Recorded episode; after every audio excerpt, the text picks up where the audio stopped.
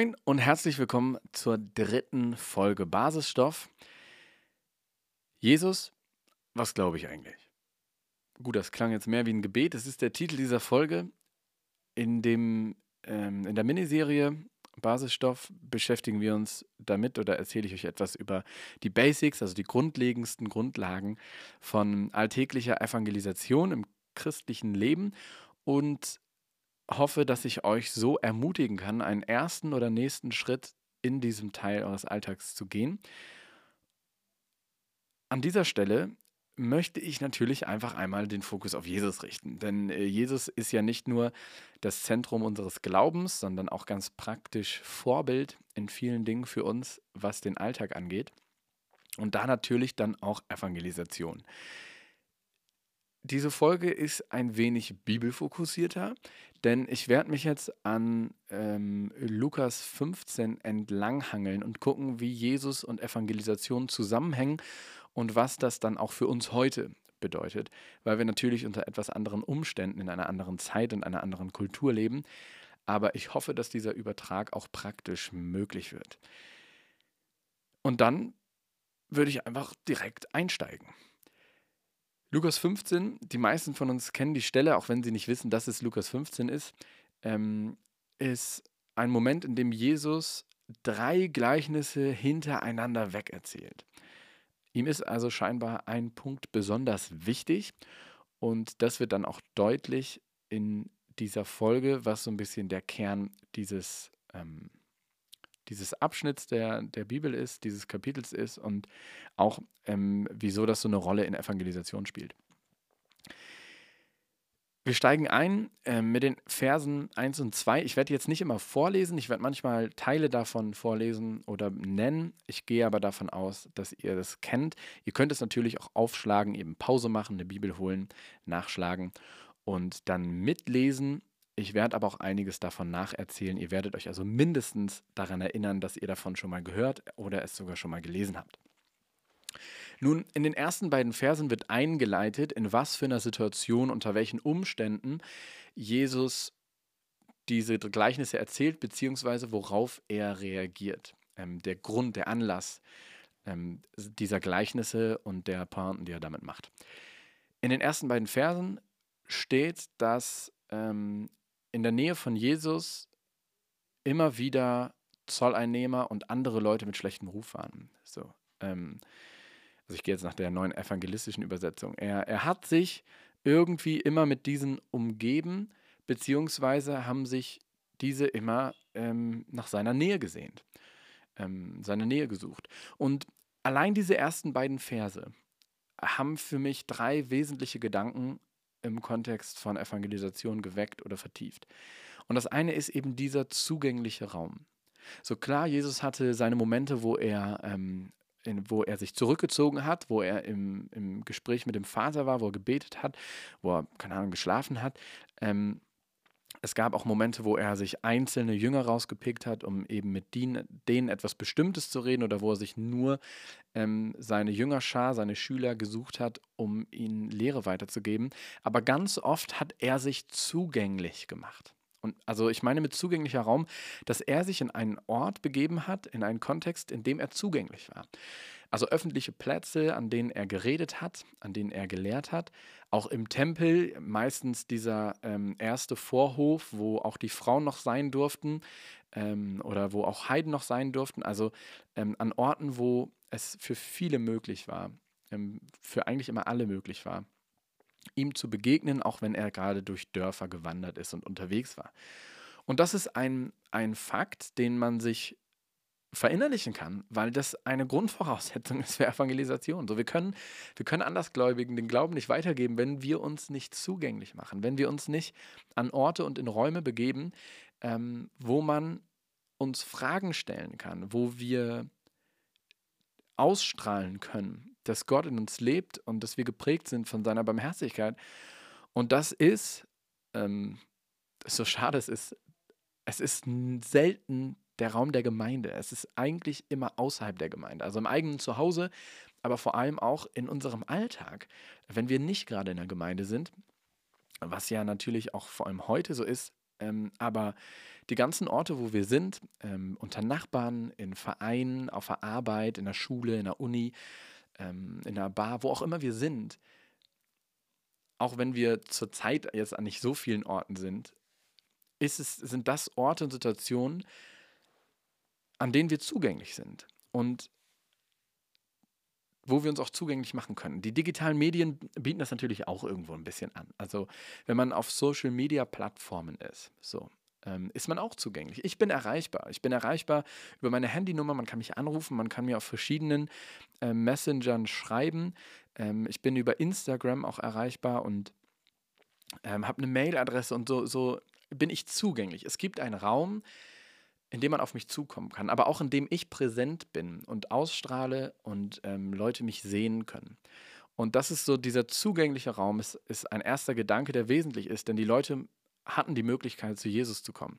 Und gleichzeitig, und das geht mit diesem Raum einher, hatte er eine große Offenheit, gerade auch für die, die man intuitiv, die wir oft intuitiv gar nicht so gerne in unserer ähm, Runde haben.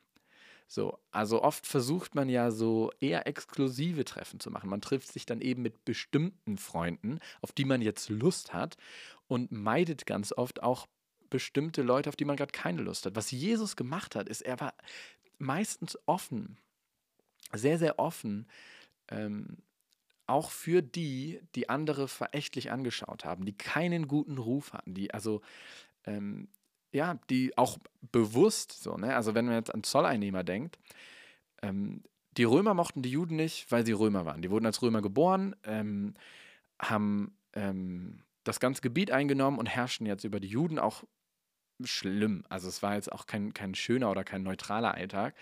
Ähm, aber als Römer konnte man da jetzt nicht so viel für machen. Wurde man halt als Römer geboren. So als Zolleinnehmer hat man sich dazu entschieden, ähm, Geschäfte zu machen mit den Römern, sich daran zu beteiligen, dass die Juden unglaubliche ähm, Steuern zahlen mussten und ganz, ganz viel Leid auch dadurch entstanden ist.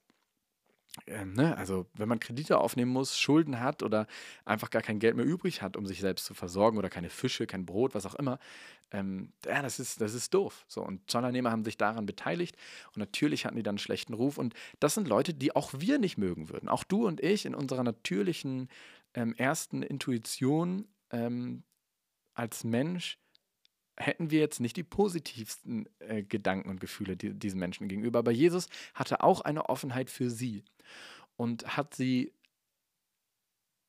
angenommen, ihnen Raum geschenkt und es möglich gemacht, dass sie ihm begegnen können. Also ein zweiter Punkt, der uns meistens auch schon sehr, sehr schwer fällt, überhaupt offen zu sein. Und wie wir da hinkommen, da werde ich jetzt noch einen Gedanken zu diesem Text ähm, in den nächsten beiden Abschnitten dann auch nochmal drauf zurückkommen. Das erste, was hier auch auffällt, ist, dass die Pharisäer und Gesetzeslehrer empört waren. Die hatten so eine Abneigung dagegen. Die, die waren außer sich. Sie konnten nicht glauben, dass ein religiöser geistlicher Führer oder Leiter, wie Jesus als Rabbi, ähm, als Lehrer zu dem Zeitpunkt ja vor allem für seine Schüler war, dass der sich mit solchen Leuten umgeben hat, sie aktiv angenommen hat in seinem erweiterten Freundes- oder Bekanntenkreis. Dass er quasi sie angenommen hat in seiner Gemeinschaft, weil er zum Beispiel mit ihnen gegessen hat. Und ähm, diese Pharisäer und Gesetzeslehrer, die würde ich jetzt übertragen auf diese innere Stimme, die ich habe, die wir haben, die ich bei mir entdecke, aber auch in Gemeinden immer wieder entdecke, dass man eben Menschen, ähm, die in unserer Gesellschaft ähm, einen schlechten Ruf haben, dass wir auch denen dann innerlich immer so im ersten Moment eher abgeneigt gegenüberstehen. Menschen, die ähm, Dinge getan haben, die man weiß und die einen schlechten Ruf haben, ähm, die ja einfach sich ähm, deren Verhalten ähm, oder was auch immer uns dann an Leuten stört, ähm, na, negatives Licht auf sie wirft. Und diesen Leuten war Jesus auch offen gegenüber und ich glaube, dass diese innere Sensibilität für Abneigung, die ich selber empfinde, mir helfen kann, wenn ich diese Stimme der Pharisäer und Gesetzeslehrer in mir selbst, die jeder von uns sehr sicher hat, wenn ich die höre und wenn ich merke, wenn sie spricht, um mich ihr widersetzen zu können, um ihr entgegenzuwirken. Und dann beginnt Jesus, ähm, um wieder zurück zum Text zu kommen, mit den äh, Gleichnissen von einem, von einem Hirten, der Schafe äh, hütet und ähm, eins haut halt ab. Und dann geht er los und sucht es und freut sich riesig darüber, feiert mit all den ähm, Männern der Nachbarschaft ähm, und Freunden, feiert er, dass er ähm, vielleicht deren, aber auf jeden Fall sein Schaf wiedergefunden hat und ähm, es wieder zurückgekommen ist. Genauso wie eine Frau, also quasi ähm, parallel dazu, hat eine Frau eine Münze gefunden oder ähm, ja genau, verloren und wiedergefunden, die sie auch die ganze Zeit gesucht hat, das ganze Haus auf den Kopf gestellt hat und freut sich dann mit den Frauen zusammen, ähm, den, den, Nachbarinnen, den Freundinnen, darüber, ähm, dass sie sie wiedergefunden hat. Beide verlieren also was, ähm, was ihnen aber wertvoll genug ist, ihm nachzugehen und dann, als sie ihn wiederfinden, feiern sie ihn fest. So feiern die das richtig. Und natürlich lässt sich das auch immer so ein bisschen mit einem mit gewissen materiellen Wert ähm, verständlich machen, weil natürlich ein Schaf und auch so eine Münze meistens ähm, einen entsprechenden Wert hat. Also sowas wie ein Tages-, Wochen- oder Monatslohn ähm, oder sogar mehr. Und dann ist man natürlich froh, wenn man sowas wiederfindet. Aber ähm, diese Freude, die er hier ausdrückt in diesen Gleichnissen, dem Verlorenen gegenüber, macht für mich auch wieder zwei Gedanken ähm, wesentlich die Evangelisation betreffen. Und das eine ist diese Motivation der Freude. Ähm, sie gehen den Dingen nach, weil sie wissen auch irgendwo, wie sehr sie sich freuen werden darüber. Es ist ihnen so viel wert, weil sie wissen, was für eine Freude daran steckt, steckt die wiederzufinden. Ob es jetzt die, das Schaf oder die Münze ist. So, die freuen sich riesig und das motiviert sie, dass sie wissen, wenn ich sie wiederfinde, wird es mich, ah, dann werde ich mich richtig freuen, dann feiere ich.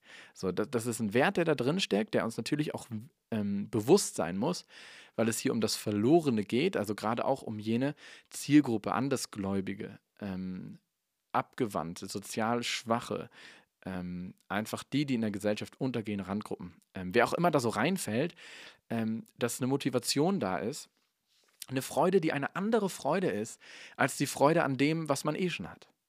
Ja, ihr kennt das. Wir gewöhnen uns als Menschen unglaublich schnell an Dinge. Und diese Dankbarkeit verschwindet ganz, ganz schnell, wenn man sie nicht bewusst aufrechterhält. So. Ne, wenn ich nicht jeden Abend mir, mir sage, dass ich ähm, für, für welche drei Sachen ich dankbar bin, dann vergeht diese Grundhaltung der Dankbarkeit und meistens kommt auch viel schneller dann sowas Gegenteiliges wie Bitterkeit mit rein. Aber worum es mir geht, ist, dass diese Motivation der Freude ist, dass das Wissen um eine, eine andere und größere Freude über etwas wiedergefunden ist.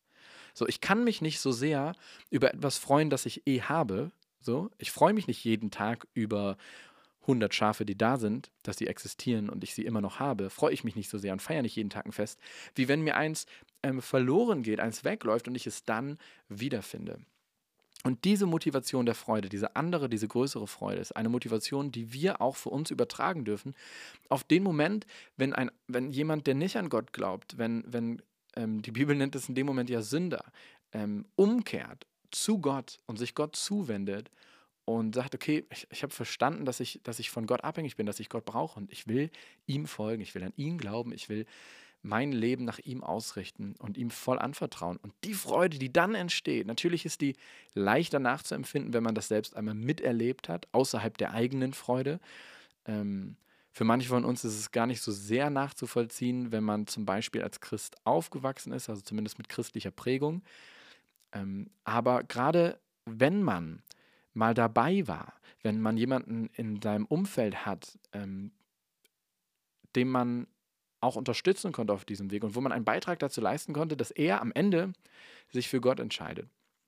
Und dann ist das eine Freude, die einfach anders und sehr viel größer ist als die Freude darin, dass man selbst, ähm, dass man selbst äh, Christ ist ähm, und die anderen Christen um einen herum auch da sind. Und der zweite Gedanke ist die Gefahr, die eben in diesem Gegenteiligen steckt. Denn es ist sehr leicht für uns, sich daran zu gewöhnen und uns nur noch um uns selbst zu kreisen. Ich sehe das bei mir, ich sehe das aber auch in vielen Gemeinden, auch in unserer Gemeinde immer wieder. Es ist so leicht, sich einfach daran zu freuen, ähm, wie, wie gut der Lobpreis ist, wie gut äh, also die Musik ist, wie gut die Predigt ist, ähm, wie gut die Hauskreise sind, ähm, was für ein tolles Gebäude wir haben. ähm, was für Möglichkeiten wir haben. Und das, ich will gar nicht, ich will gar nicht sagen, dass das schlecht ist, sich darüber zu freuen. Es ist natürlich gut und großartig dankbar dafür zu sein und sich zu freuen, dass Gott uns das alles schenkt. Aber wir vergessen dabei oft diese andere und größere Freude und vergessen, dass Gott eine andere und viel größere Freude und der ganze Himmel eine andere und größere Freude an diesen Umkehrmomenten hat, an diesem sich Gott zuwenden nach, nach einem Leben der Abwendung hat. Ähm, das Ziel, das langfristige Ziel von Evangelisation, ähm, anderes Gläubige zu erreichen und ihnen die Möglichkeit zu geben, Gott kennenzulernen. Und diese Freude steht natürlich dann dem, der Gefahr des frommen Narzissmus gegenüber, dass man sich nur um sich selbst dreht. Und ich glaube, dass dieses Bewusstsein darum uns helfen kann. Denn oft ist es dieser fromme Narzissmus, dieses sich so an sich selbst genügen, in sich selbst verliebt zu sein. Und ich meine damit nicht nur mich als Person, sondern mich und meine christliche ähm, Umgebung und meine Gemeinde und meine Brüder und Schwestern.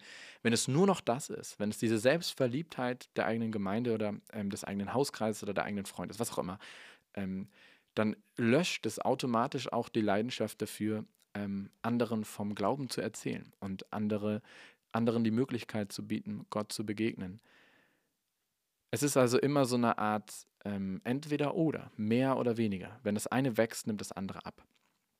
Und zuletzt kommt dann das Gleichnis, um wieder zum, beim Text zu sein, vom äh, verlorenen Sohn oder den verlorenen Söhnen oder dem barmherzigen Vater, wie auch immer man das überschreiben will, das wir auch alle sehr gut kennen. Und da sind für mich dann noch zwei Dinge ähm, wesentlich. Das erste ist das, was auch relativ früh im Text vorkommt, aber natürlich auch am Ende, ist, ist die Freiheit ähm, der Ablehnung, die der Vater gibt.